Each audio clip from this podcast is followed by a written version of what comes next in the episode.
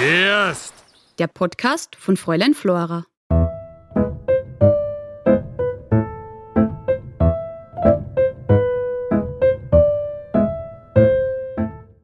Hallo, da ist die Eva von Fräulein Flora. Und eine der schönsten Seiten von meinem Beruf ist, dass ich mit sehr vielen jungen und jung gebliebenen Menschen zu tun habe, die etwas Herausragendes machen. Einer davon ist Jakob. Er ist der Gründer von Fancy Bikes, einer Rad-Upcycling-Werkstatt slash Radkulturzentrum in Salzburg. Fancy Bikes wurde im WG-Zimmer aus der Taufe gehoben und in der Zwischenzeit ist einiges passiert.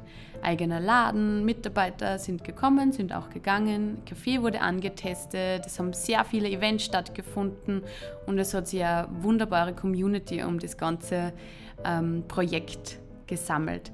Und dann, dann hat Jakob den Laden für ein halbes Jahr zugesperrt und sich die Zeit genommen, das Unterfangen auf neue Beine zu stellen. Uns hat es extrem interessiert, wie es für Jakob war, seine Leidenschaft zum Beruf zu machen, sein Hobby zum Beruf zu machen und wie es für ihn ist, Unternehmer zu sein. Ja, soll ich mir vorstellen. Ich bin der Jakob. ähm, 28 Jahre und schmeiß Fancy Bags. Ich nehme eure Räder und mache sie wieder neu. Genau, das war immer die Idee, beziehungsweise das war eigentlich das, was ich schon immer gemacht habe, als Kind, weil wenn ich mal ein Radl gehabt habe, ist mir recht schnell Vater mit worden. Dann habe ich mir vielleicht eins vom Sperrmüll geholt oder viel haben und habe das dann umgebaut, wie ich es braucht habe und dann wieder verkauft, weil ich das nächste haben wollte. Ne? Und das hat sich dann irgendwie entwickelt zu, einem, zu mehr als nur, einer, nur einem Hobby. Dann habe ich meinen Beruf draus gemacht. Ne? Das klingt total einfach. War es wirklich so einfach? Ja, ich weiß es auch nicht. Das ist alles, hat sich alles ergeben. Ähm, später habe ich dann das Wort Serendipität gelernt. Das heißt, man findet was, was man gar nicht gesucht hat. Ne? Und bei mir war das das Studium, das mich da reingeschubst hat berufsbegleitend Wirtschaft studiert und die haben dann gesagt, ich kann kein Radlkurier sein und muss irgendwie was Wirtschaftliches machen und dann habe ich mein Fahrradtechnikgewerbe in meinem WG-Zimmer angemeldet. Und damals eigentlich ohne größere Hintergedanken angefangen, Räder zu reparieren. Und irgendwie ist es dann so schnell gegangen, dass ich auf einmal ein Geschäft gehabt habe. Also für mich klingt das wie eine Bilderbuchkarriere. Wie hast du das geschafft? Wie habe ich das geschafft? Das klingt, als hätte ich das geplant. Aber ich mache diese ganzen Sachen eigentlich wirklich sehr aus dem Bauchgefühl heraus. Ähm, und ich glaube, ich glaube, das, das ist so ein cooles Wechselspiel, weil das Unternehmerische in mir ist eher so unternehmerisch sein, dass ich dass ich probiere, mich zu adaptieren an eine Situation, in der ich mich wohlfühle. Ne? Also primär muss ich mich wohlfühlen mit dem, was ich mache und was ich gern mache. Und wenn ich das tue, dann muss ich schauen, dass das Wirtschaftliche trotzdem irgendwie funktioniert. Ne? Also ich bin jetzt nicht so, dass ich sage, ich muss jetzt 40 Stunden offen haben und jede Stunde 120 Euro umsetzen, sonst geht das nicht, sondern irgendwie habe ich den Approach ein bisschen umgedreht und gesagt, wie viel mag ich arbeiten, ich spiele jetzt 14 Stunden die Woche auf, weil das äh, trage ich, da kann ich mit voller Leidenschaft Menschen bedienen und das machen, was ich gern mache. Und da fühle ich mich wohl und jetzt muss ich schauen, dass das irgendwie wirtschaftlich auch funktioniert. Genau. Ich mache das einfach sehr viel aus Bauchgefühl heraus und solche Entscheidungen dauern vielleicht einen Tag. Und das ist auch schön, wenn man was allein macht, weil du kannst das allein einfach entscheiden. Ne? Und dann probiere ich mich darauf zu adaptieren und das irgendwie hinzukriegen. Bist du jemand, der gern viel arbeitet? Also prinzipiell arbeite ich drei Tage die Woche voll gern für das, was ich da mache. Dann drei Tage die Woche würde ich es am liebsten wieder lassen sein.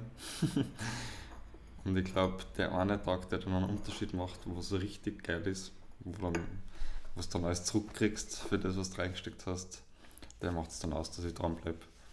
Ich glaube, ich weiß, wie viel ich arbeiten muss, um das zu erreichen, was ich erreichen will. Und das war die letzten Jahre sicher sehr viel. Aber momentan, also jetzt gerade Ende dieses Sommers Richtung Herbst merke ich einfach gerade, jetzt kann ich mich gerade ein bisschen erholen auf dem, was ich gemacht habe. Ne? Und ein bisschen zurückschauen und was, was, alles, was ich nicht alles geschaffen habe und dann fällt es auch gar nicht so schwer, sich mal ein bisschen zurückzulehnen. Genau, und das zu genießen. Jetzt hat Fancy Bike schon einige Jahre auf dem Buckel. Welche Learnings nimmst du mit? Dass ich in wirtschaftlicher Hinsicht gelernt habe, ähm, Cashflow zu generieren ne? und herauszufinden, dass wenn, der, wenn das rotiert und funktioniert, dann kann man damit auch coole Sachen machen. Ne? Zum Beispiel einmal ein halbes Jahr zusperren. ja, das ist, nein, das funktioniert nicht.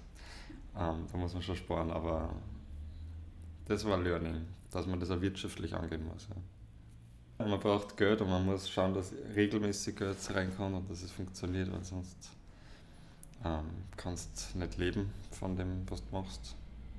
Und gleichzeitig kannst du dann halt nicht irgendwie vielleicht wachsen oder Sachen ausprobieren eben. Genau. Also Geld ist einfach, glaube ich, eines der wichtigsten Werkzeuge in meiner Werkstatt. Woher hast du den Mut genommen, zuzusperren? Ich glaube, das würden sie viele andere nicht trauen. Ich habe zugesperrt, weil ich vorerst genug gehabt habe. Genau, wir haben dann zu dem Punkt drei Jahre lang also das alles hochgefahren und vom Keller über den Schuppen bis ins Radlgeschäft, das irgendwie alles aufgebaut und waren recht fleißig im, im, klassischen Reparaturbetrieb, aber natürlich in dem, was wir gut machen, nämlich Upcycling und alte Räder herrichten. Aber irgendwie war das dann sehr monoton und mir jetzt nicht mehr ganz so gefreut, so wie es war, weil ich irgendwie mir gedacht habe, jetzt bin ich dann am Punkt, dann war es nicht ganz weiter und der Flo, der Mechaniker, der wollte da nicht mehr ganz und dann haben wir gesagt, ja, weißt du was, sperren wir einfach mal zu. Und der Flo wollte auf Reisen gehen und ich mir gedacht, ich will einfach mal ein bisschen entspannen und vielleicht das Haus renovieren und dann mal noch mein Konzept gescheit feilen und das nochmal richtig so hinstellen, wie ich es gern hätte. Weil zum, zum Renovieren und Ausmalen war damals auch keine Zeit, wie wir angefangen haben. Genau, das habe ich damals gemacht, war auf Reisen auch ein bisschen und habe dann ziemlich genau gewusst, wie ich weitermachen muss. Du bist also einfach wirklich der unaufgeregteste Typ, den es gibt und der Mensch, der komplett in Balance ist. Na, so ist es jetzt nicht. Ähm, aber man muss schon cool bleiben, ne, wenn man sowas macht. Als Unternehmer muss man ja auch sehr viel Unsicherheit aushalten können und einmal akzeptieren, wenn sie etwas nicht ausgeht. Wie gehst du mit dem um? Also ich bin da eigentlich auch schon sehr schlampig. Eben glaube ich genau wegen dieser Gelassenheit, mit der ich da rangehe. Wenn ich in die Arbeit komme wie heute, dann ist es auch oft so, dass ich nicht rational überlege, was mache ich jetzt, was wäre zum Tun, sondern mehr emotional, was ich gerade Lust habe. Und dann kann es auch sein, dass ich mal eine Stunde Kaffee trinke und Klavier spiele und irgendwas tue. Und die Buchhaltung halt vergiss und die dann spart abgibt oder so. Ja. Aber das, ja, da muss man glaube ich einfach cool bleiben als Unternehmer, weil das ist so der bürokratische Dschungel, sowas zu machen da ist es schon okay, wenn sie mal zwei oder drei Briefe schicken, wenn man es den ersten vergisst. Ich glaube, da darf man sich nicht zu sehr stressen. Du hast mir ja gesagt, dass du dein Studium an der FH abgebrochen hast. Und jetzt bist du als Lektor dort engagiert. Was bringst du deinen Studierenden bei? Ich bringe denen meine Sichtweise von Unternehmertum näher. Und probiere das nicht ganz deppert ausschauen zu lassen. ich probiere das tatsächlich irgendwie ein bisschen ähm, wissenschaftlich zu untermauern. Aber in Wirklichkeit probiere einfach nur den Vibe rüberzubringen, ne? dass, man, dass man halt einfach auch machen kann und nicht alles super rational sein muss. Und dass, wenn man es gern macht mit Leidenschaft, dass die Wahrscheinlichkeit recht hoch ist, dass das funktionieren kann. Das ist schon sehr cool. Und irgendwie auch mit, mit diesen Studenten zu arbeiten. Ich habe selber dort studiert, aber ich habe es halt abgebrochen, weil ich eben mein Geschäft gemacht habe. Und Und es ist irgendwie echt eine lässige Stimmung dort. Also da will jeder irgendwie was unternehmen, also fast jeder. Ne? Und das ist schon cool zum Anschauen. Und gibt mir auch viel Energie und dann komme ich zurück und habe wieder Lust, irgendwie was neu zu machen. Fancy Bikes ist eine Upcycling-Werkstatt, aber eben nicht nur das. In Salzburg ist dein Geschäft zum Zentrum für junge Radkultur geworden. Wie ist denn das passiert? Daraus, dass sich das eher aus einer Leidenschaft und einem Hobby entwickelt hat, war es ja immer ganz wichtig, dass das einfach auch Spaß macht, ne? dass das irgendwie zusammenpasst da mit meinem Lifestyle. Und der Lifestyle war einfach auch viel mit Menschen, Radl fahren, Radeln bauen, diesen, diese Radkultur leben. Ne? Und so hat sich der Laden primär tatsächlich eigentlich auch mehr als Community Hotspot am Anfang entwickelt. Wir sind halt immer zusammen abgehängt.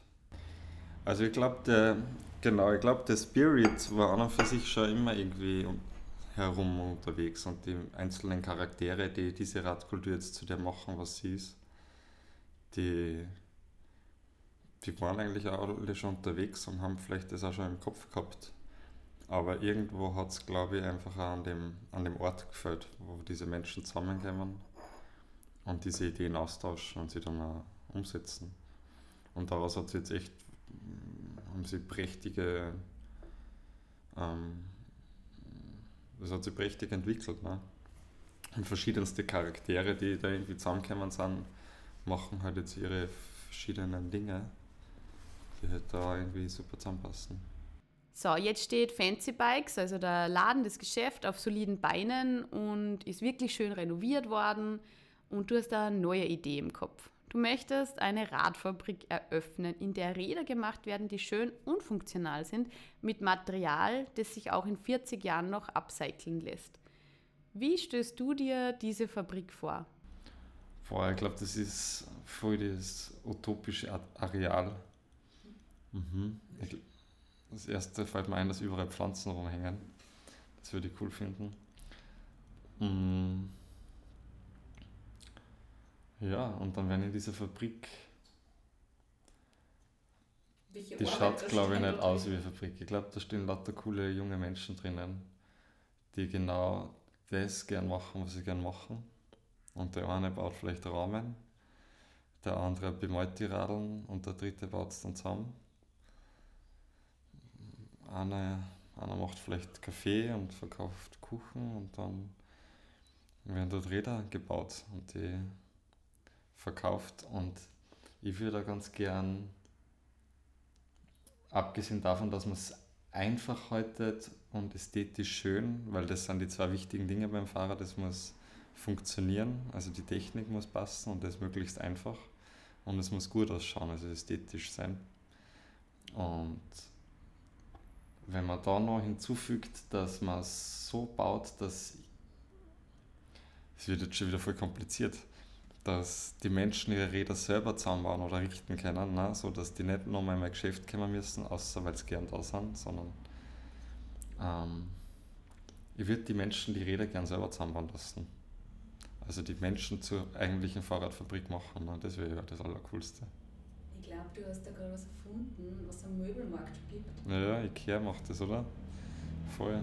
Und ich habe mir gedacht, das wäre eigentlich cool, weil dann kannst du einerseits das Radl viel billiger verkaufen und andererseits kriegst du als Kunde diesen DIY-Effekt und vielleicht kannst du dann noch selber so grob die Farben, ich kenne den Reifen und den und dann kriegst du eine einfache Anleitung, steckst das zusammen und weil das ist wirklich nicht so schwierig, ein Radl zusammenbauen, eigentlich. Das haben wir schon viel geschafft in meinem Geschäft, die es vorher noch nicht gemacht haben, dann habe ich es ihnen gezeigt. Und, und ich glaube, das ist die Fahrradfabrik, die ich gerne hätte irgendwann. Genau. Gefährst. Der Podcast von Fräulein Flora.